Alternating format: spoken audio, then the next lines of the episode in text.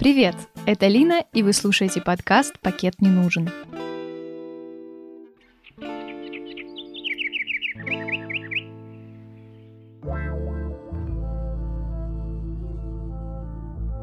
Какое твое любимое животное? Это вопрос, который наверняка вам часто задавали с детства.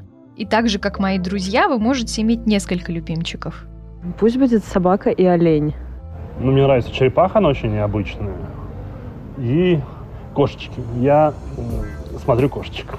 Пантера черная и лев хорошо. Кошка и утка. Собака и слон. Но мой следующий вопрос уже был не таким радужным и поставил некоторых в тупик. Если один из твоих любимых животных должен исчезнуть, кого ты выберешь? Кого сохранишь? Оленя. Ну, черепахи уже никак не могут 2 миллиона лет вымереть. Поэтому я думаю, я за них не боюсь. Я бы даже так сказал, пора бы им это сделать. Вымрет лев.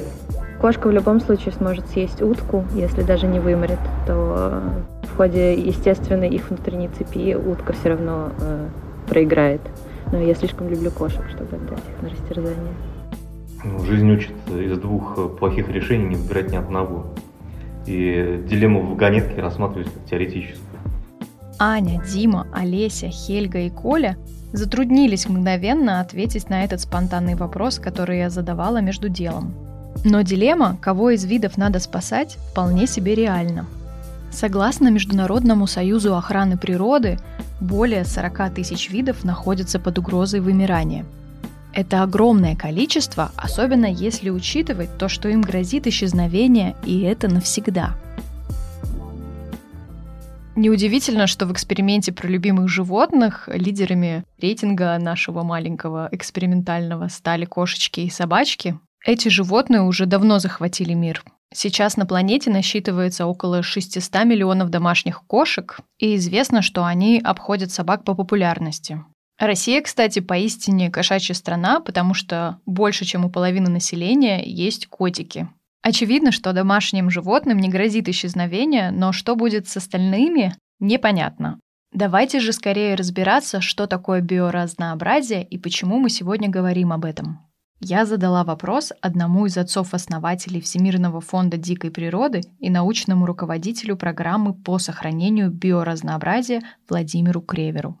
Биоразнообразие – это, в принципе, совокупность всего живого, чего есть на Земле. Всего-всего от бактерий до тигра. Именно биоразнообразие дает нам все, чем мы дышим, чего мы пьем, что мы едим.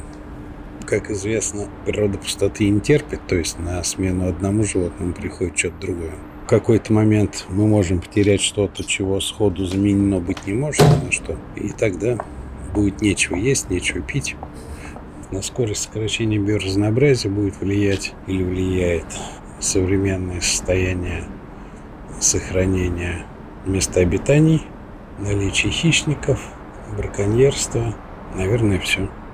Термин биоразнообразие, он на самом деле достаточно свежий. Он появился где-то в 20 веке, насколько я помню. Отвечает Дмитрий Кузнецов, эксперт по вопросам устойчивого развития в крупном консалтинге. И его интерес в том, что в этот термин включается не только видовое разнообразие, да, как бы как ожидается из самого слова, но также включается и разнообразие на генетическом уровне, а также разнообразие экосистем. То есть этот термин на самом деле гораздо более сложный, чем кажется на первый взгляд. И так как включает три уровня организации живого, от генетики до экосистем, то получается, что в него входит практически все, что связано с биотической составляющей природы. То есть оно все попадает под этот термин. Спасибо, Дмитрий. Скажи, можно ли как-нибудь структурировать или классифицировать биоразнообразие? Биоразнообразие, конечно, можно структурировать и классифицировать. Вопрос только связан с тем, что так как термин сложный, и в него входят три уровня организации живого, да, генетическое, видовое разнообразие и экосистемное, то чтобы провести какую-то структуризацию, надо по этим уровням сделать разделение. И каждый уровень впоследствии также дробить, соответственно, на более мелкие направления, под уровни и разделять и систематизировать. Так, например, да, генетическое разнообразие могут изучать генетики, видовое, там, зоологи или ботаники, экосистемные, там, соответственно, уже могут и биологи в целом, и географы также к этому, соответственно, подключаться и делать свою систематику, классификацию и, соответственно, структурировать биоразнообразие. Почему важно говорить про биоразнообразие и почему эта тема касается каждого из нас? Что касается важности биоразнообразия и важности его сохранения, то стоит отметить, что на самом деле, да, виды исчезают всегда, как и появляются. Какие-то оказываются более приспособлены к меняющимся условиям среды, какие-то нет. Но в истории это постоянная тенденция, это постоянное развитие. Одни виды сменяют другие, и этот цикл не останавливается. Если говорить об исчезающих отдельных видах, какой-то глобальной угрозы в этом на самом деле нету, если это не касается там каких-нибудь экосистемно образующих видов.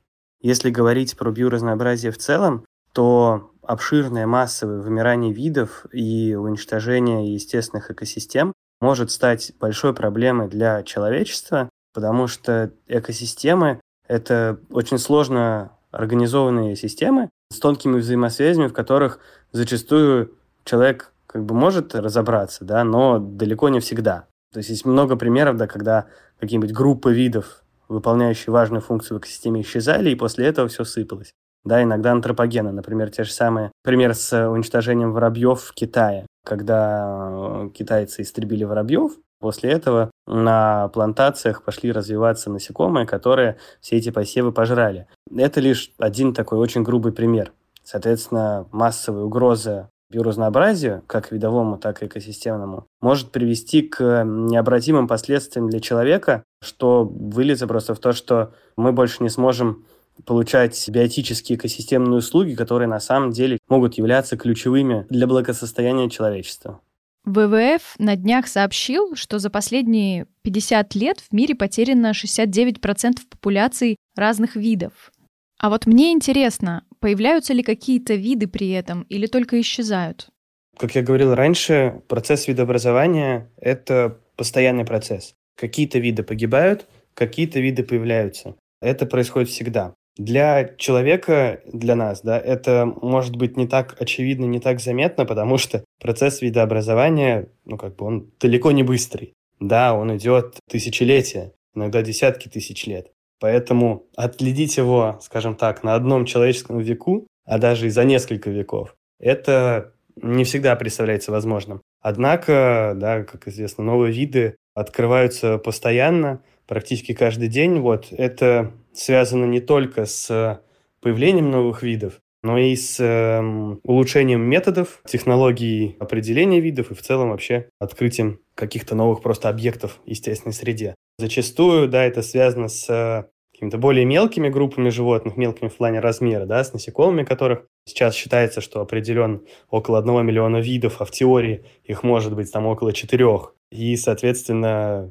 их определять и не определять. И это будут постоянно появляться, ну так сказать, появляться новые виды. С точки зрения живучести считается, что хуже всего приходится тем, кто избирателен в еде.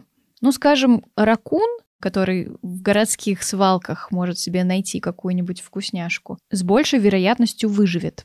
Но одно дело быть гибким в отношении еды, а другое выживать в экстремальных условиях, например, погодных или рядом с опасным человеком. Прошлой зимой я была на Шри-Ланке, и этот остров знаменит тем, что там огромная популяция слонов, в том числе и диких. Борис Лорер, ведущий канала «Сортировочная» и экоэнтузиаст, рассказал мне историю, которая просто до сих пор меня очень сильно поражает. Я его попросила записать ее для вас. Итак, история. Очень занимательная история о слонах и о том, как люди влияют на весь живой мир вокруг, сами этого не подозревая. В прошлом году американские ученые опубликовали в журнале Science научную статью. Они исследовали слонов в Мозамбике. Там с 77 по 92 год шла гражданская война, и враждующие стороны убивали слонов, добывали слоновью кость, продавали ее и так обеспечивали свои армии. В нормальных условиях бивни слонам очень нужны. Это их орудие труда. Они с помощью бивней раскапывают землю, находят подземные воды. Они обдирают кору деревьев, чтобы получать еду. И процент слонов без бивней, он очень небольшой в нормальных условиях, процента 2-3. Здесь процент самок слонов без бивней после войны оказался 51, то есть больше половины слоних. Это невозможно представить в обычных нормальных условиях, чтобы такое произошло, потому что это недостаток для особи, если нет бивней. Ты не можешь вести обычную нормальную хозяйственную деятельность, а в случае вмешательства человека это становится эволюционным преимуществом. В итоге это входит в норму, потому что именно такие безбивневые слонихи передают свои гены дальше. Ученые даже нашли ген, который отвечает за отсутствие или наличие бивни. Если этот ген попадает к мужской особи, то эта особь становится совсем нежизнеспособной и чаще всего умирает еще в утробе у матери. У самок такое возможно, и поэтому сейчас в мире и в Мозамбике в том числе огромное количество слоних без бивней. Это может вернуться в нормальное русло, если люди совсем перестанут браконьерить, но такого не происходит. Конечно, запрет э, введен на торговлю слоновой костью еще в 1989 году, но на черном рынке слоновая кость стоит очень дорого, и всегда находятся браконьеры, которые этим промышляют. И это действительно проблема, это не просто сожаление, что мы поменяли вид, и теперь у него нет какого-то признака. Слоны, как и все крупные млекопитающие, оказывают большое влияние на экосистему, в которой они живут. И то, что слоны своими бивнями что-то меняют вокруг себя, сдирают кору, опять же, с деревьев, это влияет на жизнь остальных тоже. Условно, если слон содрал кору, там вылез червячок, прилетела птичка, съела этого червячка, птичка полетела дальше, это все очень-очень взаимосвязано. Если мыслить еще дальше и думать, насколько все совсем связано, то мне приходит в голову история изобретения первого пластика. Насколько я знаю, это действительно настоящая история. Первый пластик изобрел Александр Паркс после того, как эм, одна бильярдная компания объявила конкурс с призом 10 тысяч долларов. Суть конкурса была в том, что нужно придумать, предложить новый материал для бильярдных шаров. Раньше их делали из слоновой кости, она дорожала, и в итоге позволить себе дома бильярдный стол с комплектом могли очень-очень богатые люди. В итоге Александр Паркс придумал целлюлоид. Это первый, еще даже не синтетический пластик. Сегодня он почти не используется, но даже сейчас медиаторы для гитар и шары для пинг-понга иногда делают из целлюлоида. Дальше придумывали еще новые и новые виды пластика, и сегодня две трети предметов в нашем быту состоят именно из пластика. Естественно, пластиковое загрязнение на планете тоже невероятных масштабов, и сегодня очень сильно влияет на все экосистемы, потому что просто химический состав, в котором живут виды, он изменился из этого пластика. Мне кажется, это очень показательный пример, как вот один такой факт из человеческой жизни, охота на слонов ради добычи полезного материала – может менять вообще все, и насколько все совсем связано, и мы не можем предугадать, как это все будет э, меняться, как это все будет влиять. Но это не значит, что нам нужно сейчас сесть всем и ничего не делать. Нет, просто нужно меньше влиять на всю окружающую среду. Из-за того, что мы так активно все это меняем, так активно внедряемся в жизнь всего вокруг себя, из-за этого происходят такие сдвиги, такие быстрые изменения, и в дальнейшем это будет влиять на нас же самих, потому что мы созданы для вот такой вот среды, которая у нас есть сейчас. Если она будет меняться, то и наша жизнь тоже будет меняться. Она будет становиться хуже, потому что наши тела не приспособлены дышать грязным воздухом. Наши тела не приспособлены к тому, чтобы вода была нечистая. И всю нашу вот эту окружающую среду, всю нашу биосферу создают все живые существа, которые здесь живут. Если мы их уничтожаем, то эта биосфера меняется. Значит, и наша жизнь меняется, она становится хуже, потому что становится для нас непривычной и менее качественной.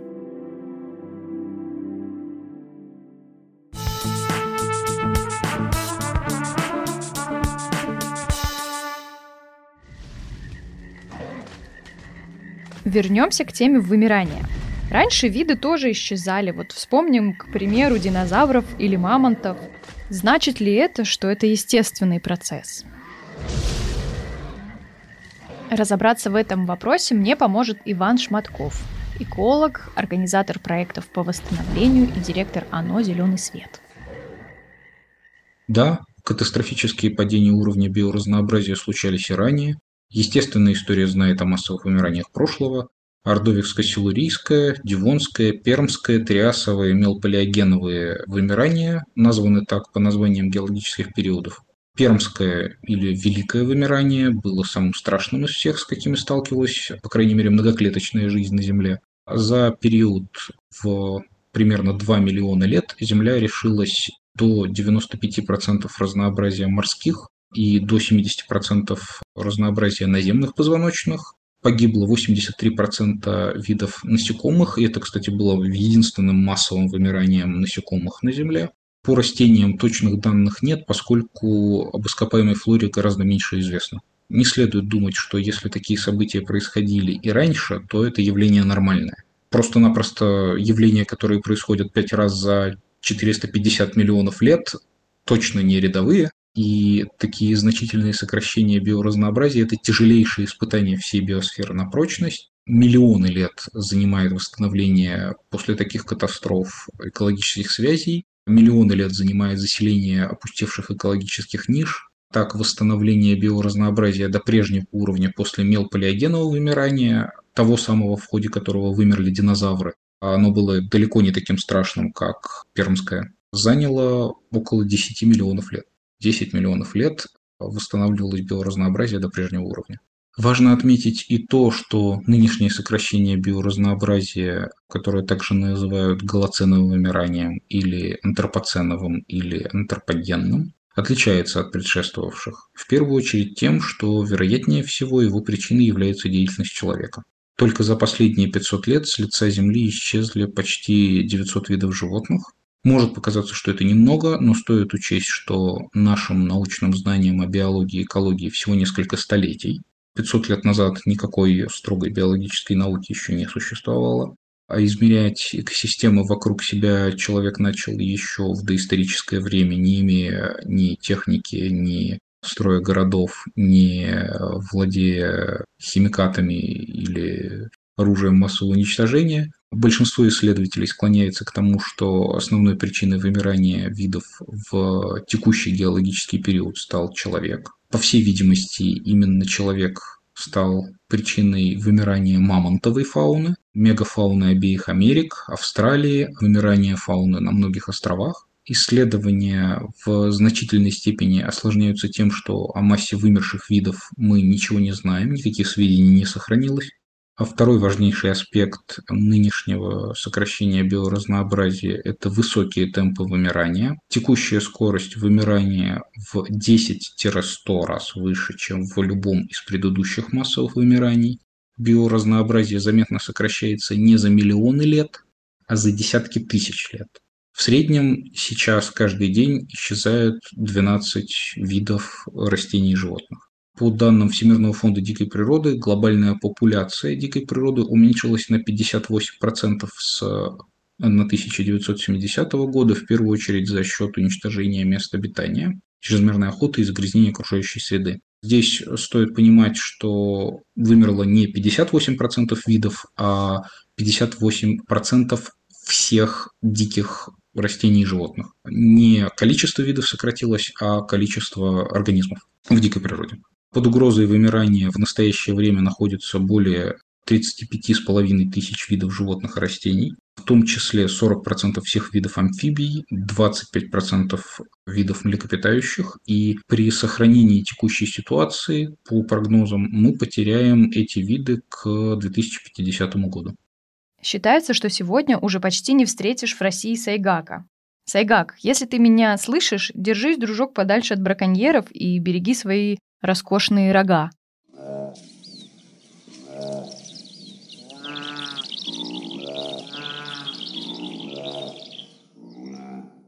Владимир, Сайгаку мы только что пожелали удачи. Расскажите, кого мы все-таки уже потеряли из состава российской фауны за истекшие несколько десятилетий? Ну, из состава российской фауны мы потеряли за истекшие несколько десятилетий Тарпана, стеллеровую корову, зубра, переднеазиатского леопарда, лошадь пржевальского, но последние три вида сейчас восстанавливаем. Но одним из самых таких угрожаемых на сейчас видов наверное, надо считать Сайгака. Спасибо, Владимир. А я возвращаюсь со следующим вопросом к Ивану Шматкову. Потому что мне очень интересно выяснить, что именно влияет на биоразнообразие, какая главная угроза. Первое, что приходит на ум, это потеря места обитания. Обычно это вырубка лесов.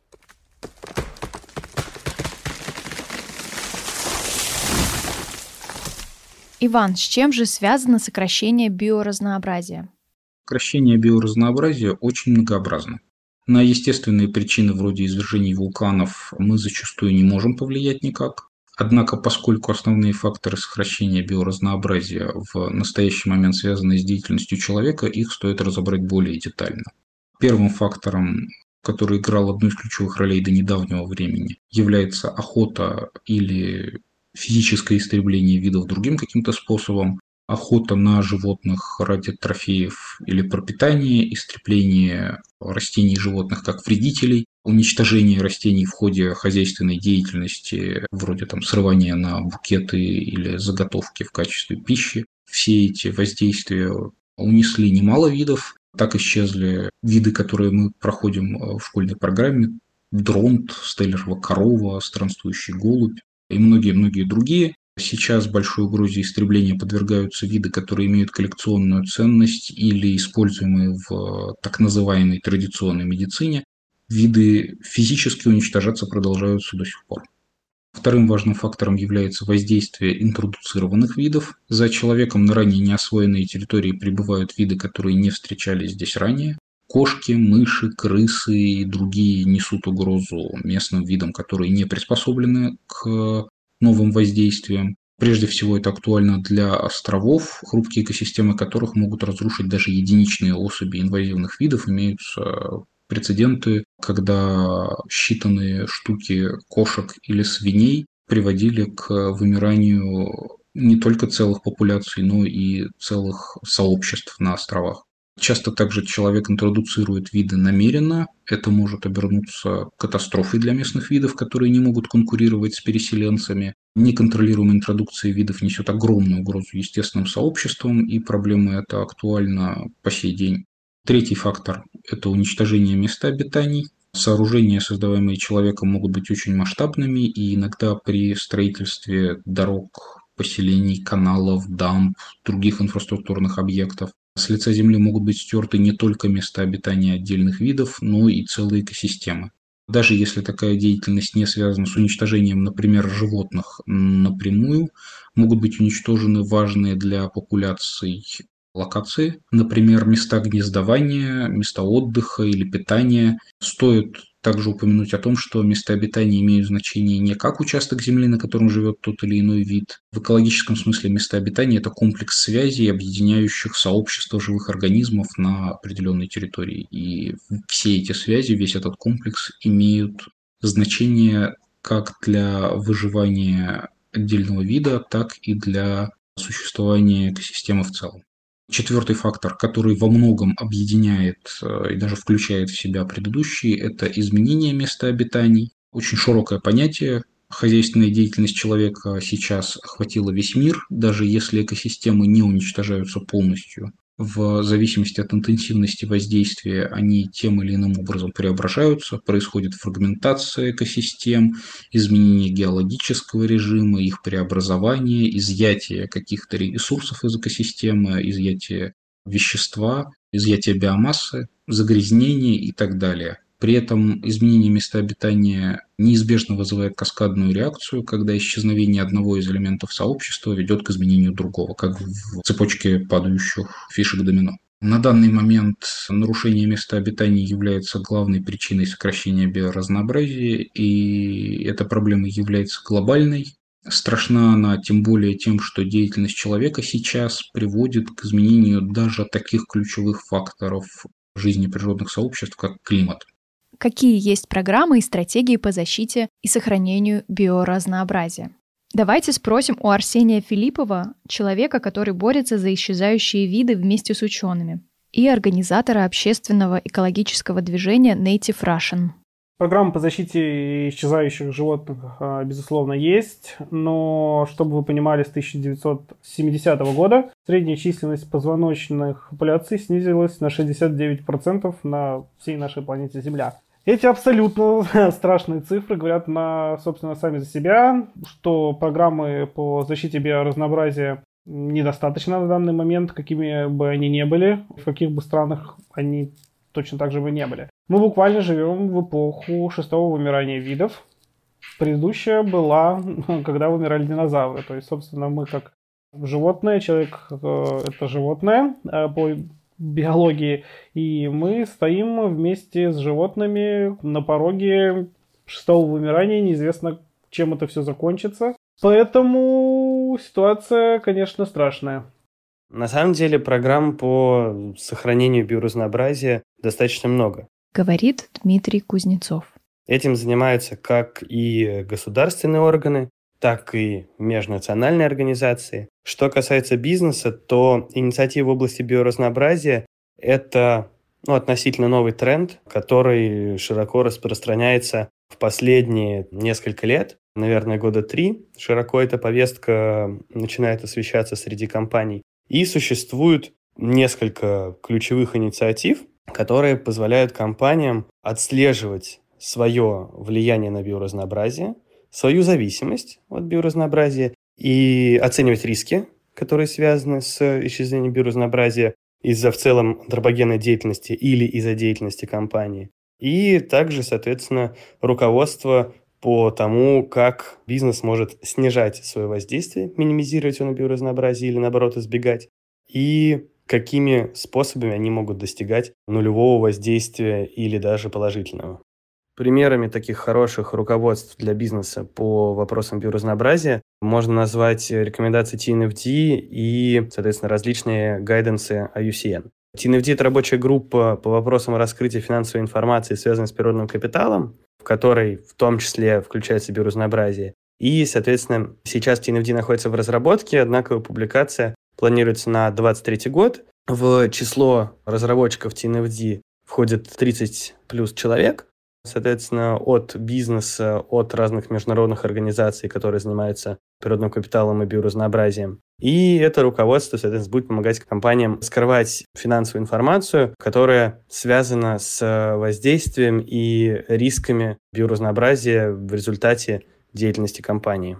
Руководство UCN, это Международный союз охраны природы, они предоставляют некую последовательность действий для бизнеса в плане взаимодействия с биоразнообразием. От оценки, соответственно, влияния компании на биоразнообразие в целом до примеров конкретных шагов, как компании должны добиваться такого снижения. Также в подход UCN включено понятие no net loss, то есть нулевые потери, нулевое воздействие на биоразнообразие, и net positive impact, который, соответственно, расшифровывается как положительное воздействие на биоразнообразие. Многие компании, лидеры, соответственно, в разных отраслях, от горной добычи металлургии до бигтеха и крупного банкинга, ставят себе, соответственно, амбициозные цели по нулевому или даже положительному воздействию на биоразнообразие, к, соответственно, какому-то долгосрочному периоду, там, в районе 30-х годов. И, соответственно, идут шагами по этим руководствам, достигая поставленной цели и задачи.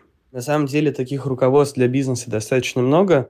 Есть даже методика оценки воздействия бизнеса на биоразнообразие от Минприроды России. И есть зарубежные, соответственно, аналоги, например, Natural Capital Protocol, который позволяет оценить прям достаточно по пошаговой инструкции влияние и зависимости компании от природного капитала и биоразнообразия. Арсений, что такое Красная книга? Для чего она существует? И как ты считаешь, является ли она эффективным инструментом? Если мы говорим про Россию, то Красная книга – это, собственно, в законе узаконенный документ, ну, как закон о сохранении исчезающих видов. Он прописан. В других странах э, Красная книга – это просто формальный список э, животных, которые находятся на пороге исчезновения. У Красной книги есть вида, который занесен в Красную книгу, есть э, различные степени тяжести, давления на этот вид, и даже не давление, а количественно, как и качественно этот вид находится на каком этапе так сказать, вымирания. Бывает такое, что вид могут с Красной книги исключить, если популяция восстановилась. Собственно, для этого Красная книга и существует, чтобы восстановить вид до состояния, когда виду ничего больше не угрожает. Является ли она эффективным инструментом? В нашей стране до недавнего времени, в принципе, закон о Красной книге существенно не претерпевал резких каких-то изменений, и все было хорошо, пока не пролезла, в общем, одна лазейка. Некоторые депутаты пролоббировали ее, и сейчас на исчезающих э, животных, которые находятся в Красной книге, есть возможность начать охоту при определенных а, обстоятельствах. Собственно, это не может быть не массовая охота, но при необходимости для определенных лиц может создаться такой прецедент, где они смогут убивать краснокнижных животных по закону. В остальном Красная книга в России является хорошим инструментом для сохранения видов. Единственное, что наличие закона в России не подтверждает то, что этот закон будет правильно использован. И то есть люди будут наказаны, если они нарушают, например, закон. Вот с этим проблема. Проблема с правоприменением этого закона, потому что ведомство которых на данный момент, по сути, у нас может отвечать и достаточно не, не одно ведомство, а несколько. Между ними нету какого-то одного определенного консенсуса, они сами не, не знают, что делает другое ведомство, периодически ссылаются там друг на друга. По сути, активисты в основном занимаются большей частью работы, которую должна делать те или иные ведомства, типа Росприроднадзора. Приходится активистам вообще учить э, выполнять работу, что, собственно, тоже очень печально.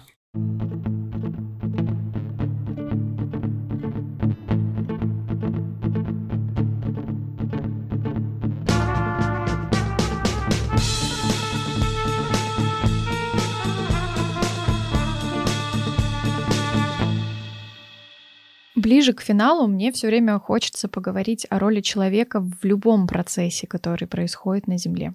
И мой последний вопрос ко всем участникам этого эпизода про то, как человек связан с биоразнообразием и что может сделать каждый из нас, чтобы его сохранить. Сохранение биоразнообразия важно для человека. Несмотря на то, что многие виды, которые мы теряем, не связаны с человеком напрямую, то есть мы не используем их в хозяйственной деятельности, не едим, не добываем, может быть, никогда не видели в своей жизни или, может быть, даже никогда и не знали, не задумывались об их существовании. Ведь огромное количество видов даже растений и животных, не открыто человеком до сих пор, не говоря уже о грибах, лишайниках и так далее. Все эти виды, даже те, о которых мы ничего не знаем, оказывают влияние на жизнь биосферы, а значит и на нас. Как я говорил раньше, что в экосистемах все очень сложно и плотно между собой связано. Человек зачастую не может отследить все взаимосвязи, да, и понять, какие будут последствия, если хотя бы один объект выпадет из э, пищевой цепочки в экосистеме. Такое выпадение может привести к достаточно негативным последствиям для человека в целом. Тот же самый пресловутый пример с э, воробьями в Китае, которых выбили, после чего насекомые пожрали посевы. Яркий тому пример. Также уничтожение вымирание конкретных видов может сказаться на нашей деятельности, ну, например, с пчелами. Тоже достаточно широко обсуждаемый пример. То, что если исчезнут пчелы, то мы можем лишиться двух прекрасных напитков, таких как кофе и пиво. Говоря про виды какие-то, может быть, более редкие уникальные, есть, конечно, доля вероятности, что их вклад в нормальное функционирование экосистем ниже. Но, тем не менее, мне кажется, что человек не всегда может отследить действительно важность вида и его, ну, скажем так, роль в экосистемах.